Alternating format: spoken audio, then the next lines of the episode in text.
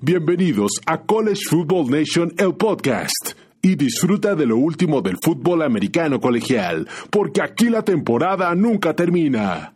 Hola Nation, ¿cómo están? Bienvenidos al podcast de College Football Nation, en donde nos encuentran en iTunes, Spotify y también en nuestra página web que es collegefootballnation.net. En este podcast encontrarás el audio de todo lo que está pasando en el fútbol americano colegial de la NCAA de los Estados Unidos, División 1, en donde vamos a analizar, debatir, les daremos todas nuestras opiniones personales. Bueno, comenzamos con el día de hoy. Bienvenidos a nuestro segundo programa previo de la temporada 2021-2022. En esta ocasión vamos a hablar de los jugadores que se transfirieron de universidad y pensamos que van a hacer impacto inmediato para los programas que los acogieron. Bueno, el tema del portal de transferencia es la nueva agencia libre dentro del fútbol americano colegial de la NCAA. Literalmente tiene mucho impacto. De los últimos cuatro Heisman, tres han sido jugadores que han sido transferencia. Dos se los ha llevado los Sooners de Oklahoma y el tercero se lo llevó LSU en el año 2019 con Joe Burrow. Entonces, esto es un tema muy importante que tal vez estemos hablando del futuro Heisman en esta ocasión. Pero bueno, esta es nuestra forma de ver cuáles van a ser jugadores de impacto este año con sus nuevos programas. Y bueno, nuestra lista empieza con el coreback Mackenzie Milton, que se acaba de transferir de la Universidad de Central Florida a ni más ni menos a Florida State. Casi, casi no hubo mucho cambio. De, de Orlando se fue a Tallahassee. Eh, y, y, para lo que ustedes no crean o no se acuerdan quién es eh, Mackenzie Milton. Mackenzie Milton hace dos, dos o tres años llevó a casi una, una marca invicta a los Golden Knights de Central Florida tuvo una lesión horrible, horrible en su rodilla izquierda que literalmente lo puso en banca o lo puso en la lista de lesionados por año y medio, señores. Entonces, eh, el año pasado, ya en diciembre, ya pudo regresar a tener eh, entrenamientos. Entonces, él ya había perdido literalmente la oportunidad de tal vez ser el coreback titular. Entonces, él buscó este año entrar al portal de transferencias y créanme que fue muy solicitado y luego luego encontró casa. Y sí, señores, se fue con los Seminoles de Florida State. Este Mackenzie todavía no se encuentra al 100% recuperado y todavía no es una garantía que tal vez sea el titular para los Seminoles este año, pero créanme, lo que vimos en el Spring Game de Florida State habló muchas cosas positivas de él. Yo lo vi, tal vez no un 100% recuperado, tal vez la movilidad todavía no la tenga como la tenía con los Golden Knights, pero créanme, Mackenzie puede ser la solución para este año los Seminoles. Y ojo, tiene este año y podría, podría todavía jugar un año más si se toma en consideración el quinto año. Veamos qué pasa si McKelvey logra tener un año exitoso con los Seminoles este año, podría dar mucho que hablar y levantar por fin a los Seminoles de Florida State que han estado de capa caída en los últimos cinco años. Literalmente han tenido muy malas temporadas y no han tenido ese coreback explosivo que se necesita tener año con año.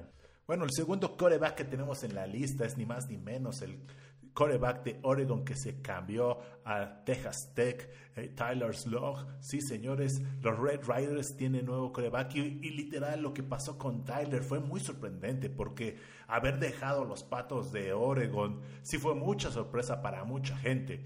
Y pero principalmente eh, la sorpresa fue que él no fue el coreback titular en el último juego de los patos de Oregon en el Fiesta Bowl el año pasado, bueno, en este año, contra el cual perdieron contra los ciclones de Iowa State, pero considerando el trabajo respetable que hizo con los Patos la temporada pasada Tyler, eh, yo no dudo que pueda hacer un gran trabajo y, y, ahorita con el sistema ofensivo que tiene los Red Riders que por lo menos lanzan 45 veces por cada juego, yo creo que sin ningún problema Tyler va a ser coreback titular de los Red Riders este año.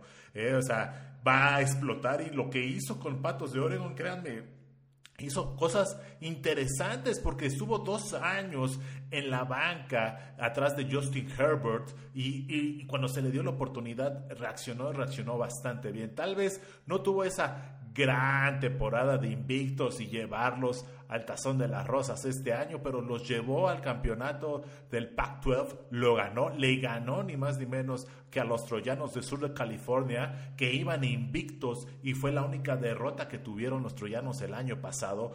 Eso quiere decir que tiene cosas positivas Tyler y ahorita eh, con el nuevo sistema que se va a ahora sí integrar en Texas Tech creo que eh, va a tener números muy muy sólidos y lo más importante es que tal vez le va a dar ese exposure que él anda buscando para dar el siguiente paso que es la NFL. Tal vez los Red Riders no sean campeones del Big 12 porque les falta profundidad en el equipo, pero poco a poco con estos nuevos integrantes que están entrando, yo creo que sí va a ser algo positivo para las causas de los Red Riders y estar tal, vez peleando, peleando y ser contendientes por llegar en segundo lugar o tercer lugar o un cuarto lugar en, dentro de la conferencia del Big 12.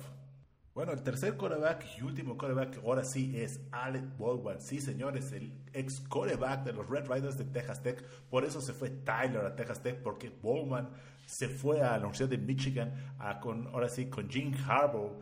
Después de tener números sólidos en Texas Tech, se nos hizo muy, muy raro que Baldwin dejara a los Red Riders, pero bueno, en, enero tomó la decisión y, se fue del equipo y del programa después de haber llegado por de haber lanzado más de 380 yardas en más de seis veces.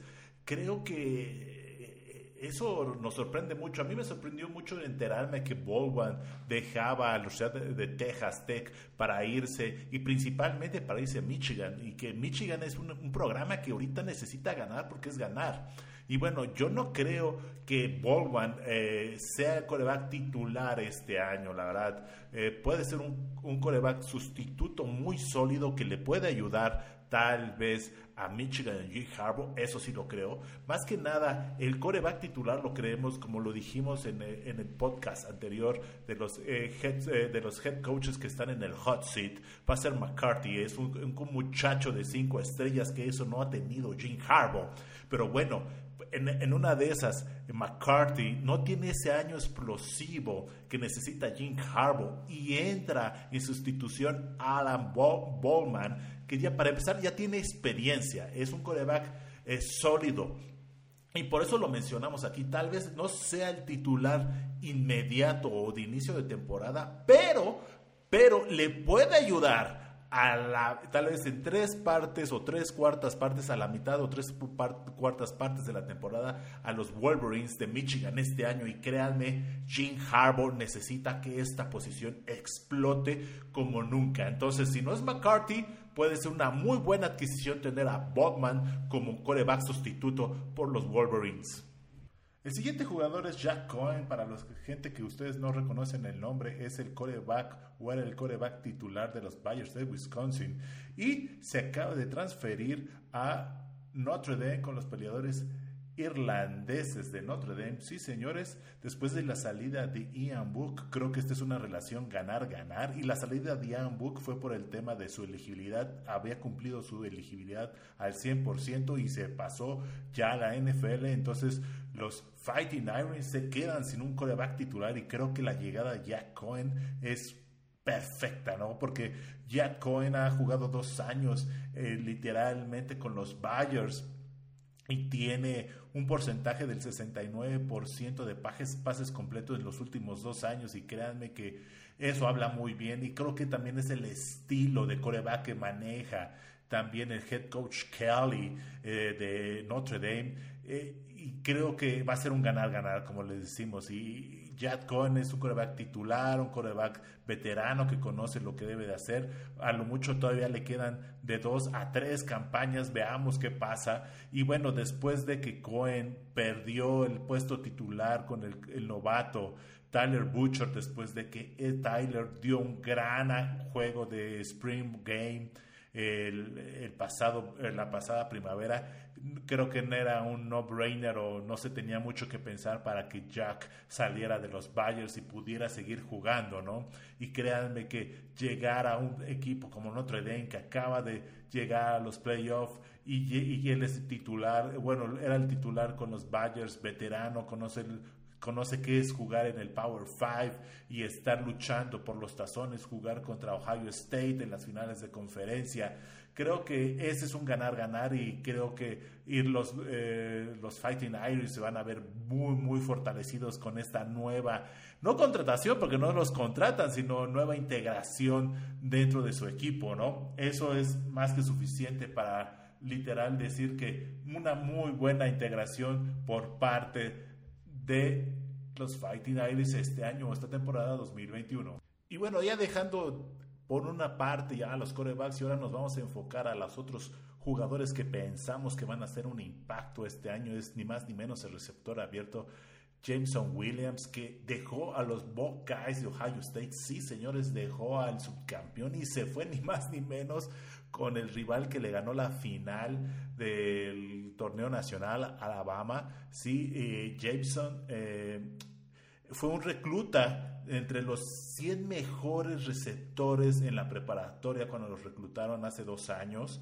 Literalmente, este es un muchacho explosivo. Eh, Jameson tuvo un pase de anotación contra Alabama en la final de conferencia y también tuvo otro pase de anotación contra Clemson en las semifinales. Un pase profundo, lo cual creo que eso fue lo que más ah, impactó eh, en, esa, en esa gran semifinal que tuvieron eh, los Buckeyes contra los Tigres de Clemson y otras cosas, ¿no? Pero también Jameson fue pieza clave para esa victoria y creo que no fue un no-brainer para Nick Saban y compañía y literalmente después de toda la salida de talento que hubo este año y esa esa transformación o esa evolución generacional que tiene cada dos, tres años Alabama, creo que la, incorporación de Williams le va a hacer mucho, mucho bien ahora sí a los muchachos de Alabama. Eh, Williams tuvo ni más ni menos el año pasado 15 recepciones para 266 yardas. O sea,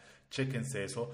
Habla, tiene números muy, muy sólidos con un promedio de más de 17 yardas por atrapada y, ustedes dirán 15 recepciones son muy poquitas, pero acuérdense que por el tema de COVID la conferencia del Big Ten ya entró muy tarde y realmente tuvieron muy pocos juegos. Entonces, si se dan cuenta, 15 recepciones para ese promedio de 260, bueno, 17 yardas y, y teniendo 266 yardas, creo que habla muy, muy, muy bien de Williams. Y también cabe mencionar que estuvo dentro de los mejores 100 jugadores de preparatoria cuando fue seleccionado. Entonces, creo que es un perfecto, perfecto fit o asamble que puede tener con Alabama y, créanme, este año Williams va a dar muchas cosas que hablar con Crimson Ties.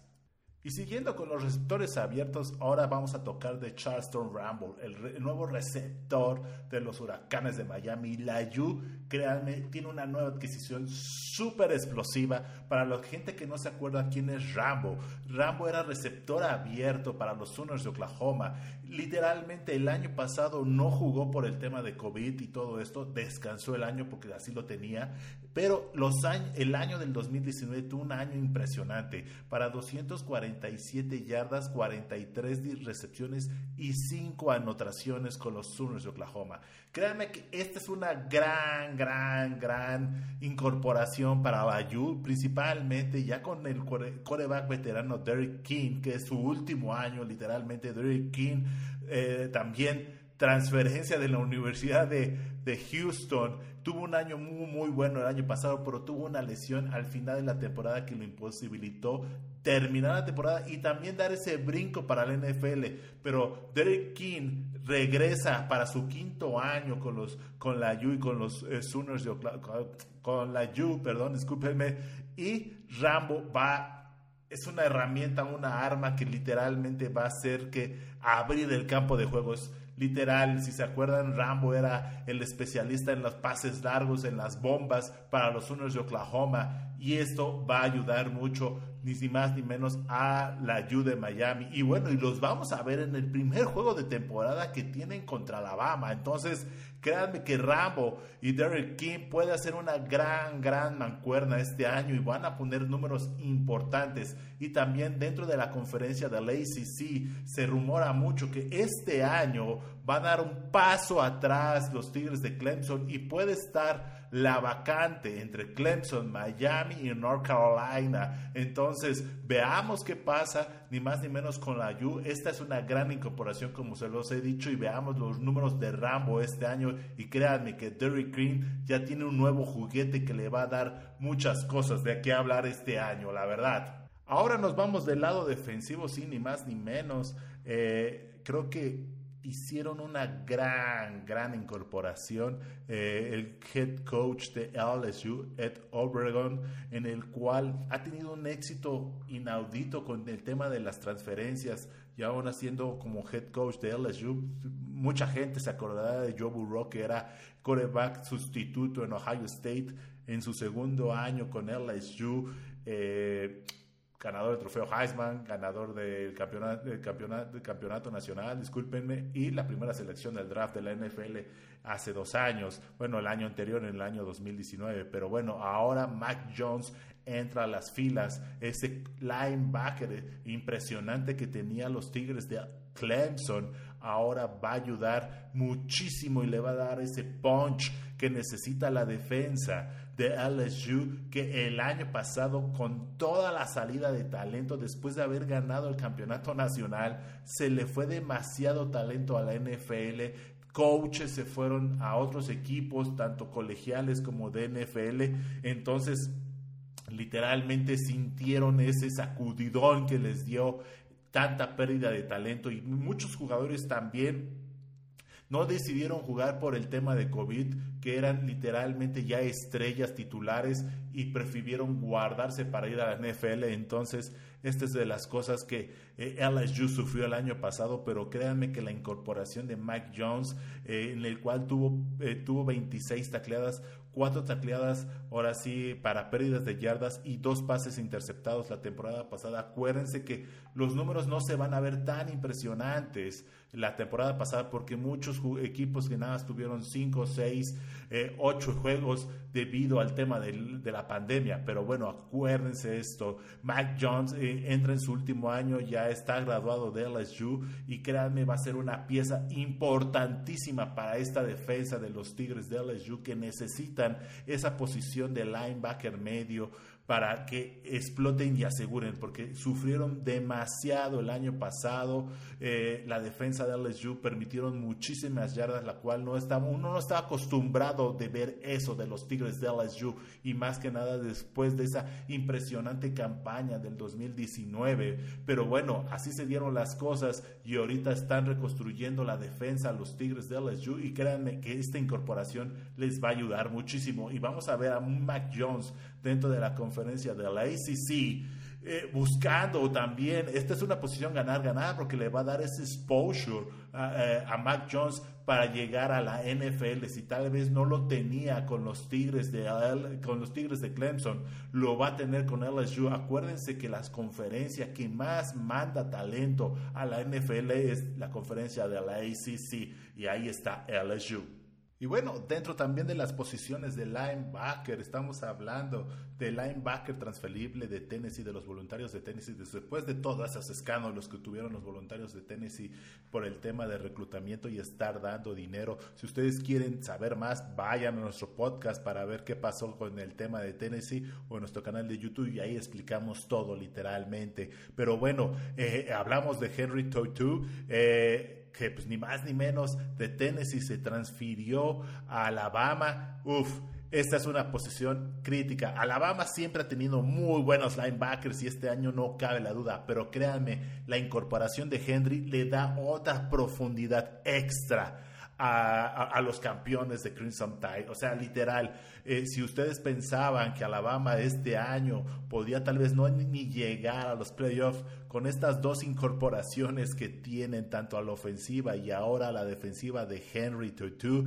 créanme que le da otro nivel. Henry Tutu se estaba hablando que podría ser primera selección del draft el próximo año. Entonces, con eso les digo de la calidad que es Henry y la profundidad que le va a dar después de toda esa salida de linebackers de este año y de talento de, de Alabama a la NFL, créanme que este es un, un respiro para la defensa de Nick Saban. Él, eh, Henry viene de Tennessee, él ya conoce la conferencia de la ACC, lo, lo, único que necesitaba es tener más talento alrededor de él para sobresalir, ¿no? Y eso se va a ver porque acuérdense, la, la línea defensiva de Alabama adquiere y absorbe mucha carga y deja a esos grandes linebackers, grandes, rápidos, fuertes, en los cuales pueden salir volando a hacer tacleadas atrás de la línea de screamers y Henry lo vamos a ver. Entonces, créanme que Henry va a tener un año súper, súper explosivo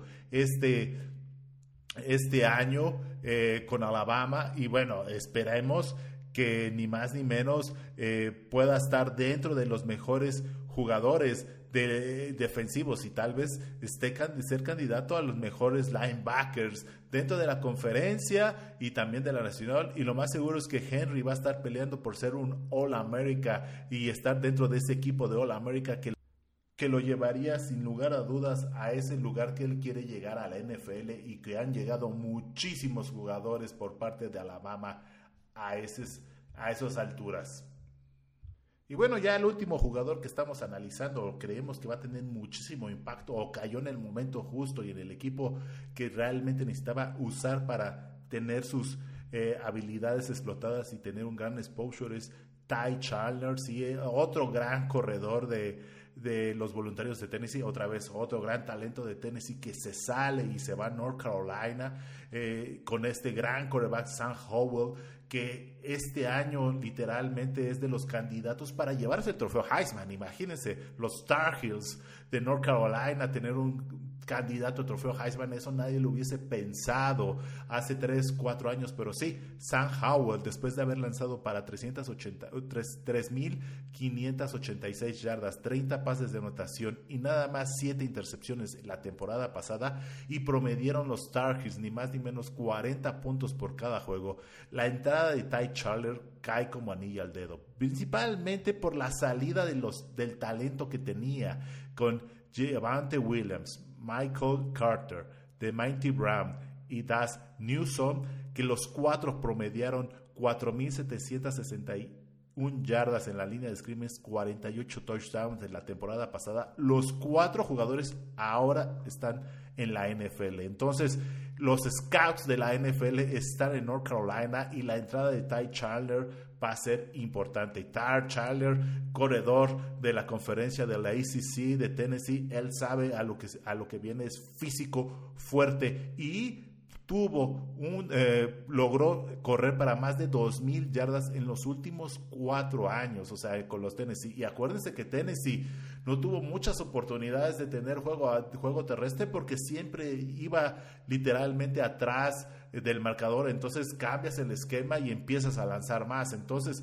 haber logrado 2.000 yardas en un equipo que eh, ahora sí estaba echado para adelante y tratando de alcanzar con más pases eso es un logro muy, muy importante para Chandler y creo que eso es lo que vieron los muchachos de Mike Brown eh, eh, de North Carolina. Lo invitaron, él aceptó y créanme que creo que este año va a dar puntos y va a dar yardas importantes para la conferencia de la ICC y créanme, la puerta está muy, muy abierta dentro de la conferencia para ver quién puede llegar primero a la final de la conferencia y quién puede ser el campeón. Se habla mucho que este año va a haber un nuevo campeón dentro de la conferencia de la ICC. Veamos si con la entrada de Tile, eh, eh, los, eh, los, los Tar Heels de North Carolina pueden dar ese gran brinco que ya necesitan y retomar ese, eh, ese pináculo que antes tenían en los años 80 y 70. Bueno, Nation, eso ha sido todo por el programa de hoy. Ante todo, muchísimas gracias por bajar ese podcast, seguirnos y formar parte de esta comunidad de College Football Nation. Acuérdense en seguirnos en Spotify, iTunes o también nuestra página web que es collegefootballnation.net. Ante todo, muchísimas gracias. ¡Chao!